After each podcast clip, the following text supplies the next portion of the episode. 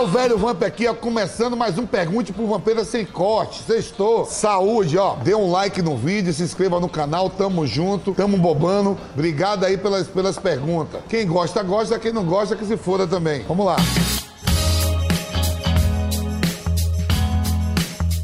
Bruno Inácio, fala Vamp.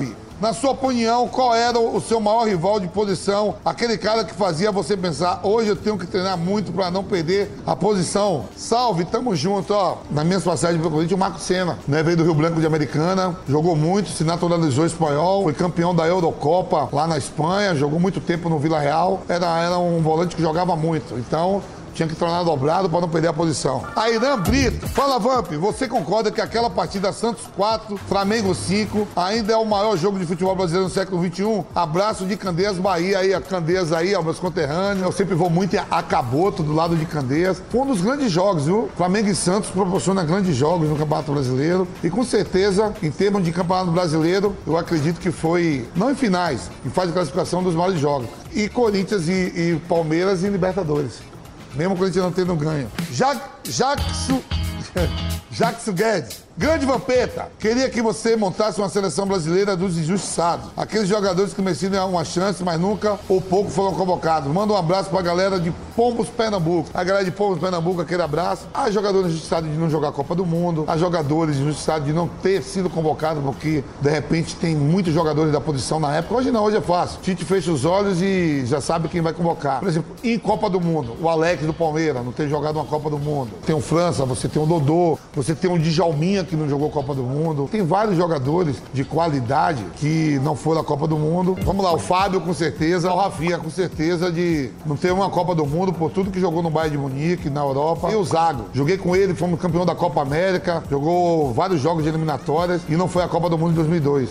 Antônio Carlos Zago. É, talvez o Gil, né? Eu acho que o Gil não vai para essa Copa. Com certeza o Vladimir, jogar muito. Ainda joga muito, vou nos eventos com ele, detona. Ediceu Lopes, Marcelinho Carioca, o Alex e o Neto. A Márcio Amoroso, o Evaristo de Macedo, que jogou muito no Real Madrid, no Barcelona. Pronto. Mateu Lopes, fala velho Vamp, responde aí no programa do Neto. O Felipe Melo disse que você e o Edilson ajudaram muito ele quando ele subiu pro profissional do Flamengo, é verdade, velho? É, quando eu joguei no Flamengo, joguei por três meses, né? O Felipe Melo tava subindo da base, tava profissional, jogava na meia esquerda, jogava muito. Mas assim, ela, ela convivência dia a dia como colega de trabalho. Se eu ajudei, foi muito na convivência e na espontaneidade de ser.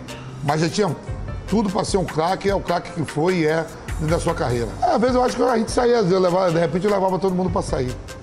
Leandro Costa, Messi Vamp, cite três jogos que você participou e que foram lendários. Mande um abraço para Sete Lagoas, Minas Gerais. Aí, Sete Lagoas, Minas Gerais, aquele abraço. Corinthians e Palmeiras de 99, Libertadores. E os Corinthians e Palmeiras de 2000 na Libertadores. Esses foram os jogos lendários. Alexandre Freitas, fala Vamp, beleza? Quando você vai fazer o jogo das estrelas, dos veteranos, você ainda pega as minas depois do jogo? Lógico, onde eu vou, velho? Eu desço o rastro. E quando eu saio para jogar esses eventos aí, nas cidades que eu passo, eu deixo o meu rastro. É, agora os caras falam nome aí, chicute, after.